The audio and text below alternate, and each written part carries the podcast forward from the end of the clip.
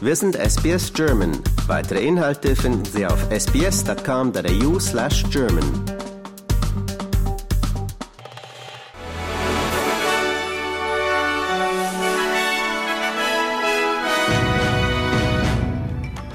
Sie hören den SBS German News Flash an diesem Dienstag, den 6. Februar. Mein Name ist Benjamin Kantak.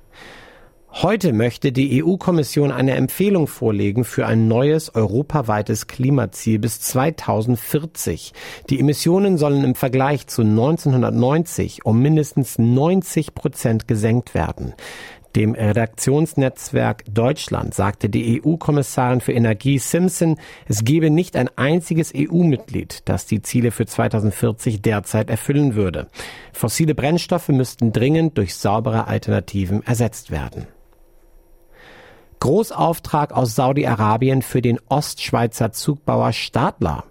Es ist der erste Auftrag in der Golfregion und der Deal hat ein Volumen von bis zu 600 Millionen Schweizer Franken. Die 175 Meter langen Züge sind den Angaben zufolge an das Wüstenklima angepasst. Der Weg für die vorgeschlagenen Steuersenkungen könnte frei sein, da die Opposition ihre bedingte Unterstützung signalisiert hat. Die Koalition hatte die Albanese-Regierung konsequent dafür kritisiert, ihr Wahlversprechen zu brechen, die Steuersenkungen unberührt zu lassen.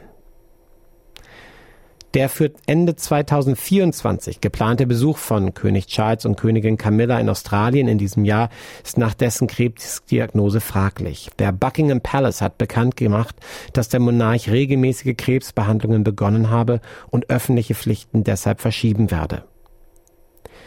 Der National-Senator Matt Canavan hat gefordert, dass Australien sich von China distanziert, nachdem der australische Schriftsteller Yang Hengyun verurteilt wurde. Dr. Yang erhielt in China die Todesstrafe, die nach zwei Jahren in lebenslange Haft umgewandelt werden könnte. Die Vereinigten Staaten erklären, sie hätten keine Informationen über iranische Todesfälle bei ihren Angriffen gegen mit dem Iran verbundene Ziele im Irak und in Syrien. Vergangene Woche starteten die USA Luftangriffe im Irak, Syrien und in Jemen mit Unterstützung von Verbündeten, darunter auch Australien. Einzelhändler, die beim Verkauf von illegalen E-Zigaretten erwischt werden, könnten auf schärfere Strafen treffen. Die Polizei entdeckte bei einer Razzia in 60 Einzelhandelsgeschäften im Südosten der Stadt Sydney mehr als 30.000 illegale Zigaretten in geheimen Schubladenräumen und hinter falschen Wänden und Deckenverkleidungen. Gesundheitsminister Ryan Park erklärt, dass die Regierung von New South Wales entschlossen sei, den Zugang zu E-Zigaretten so schwer wie möglich zu gestalten.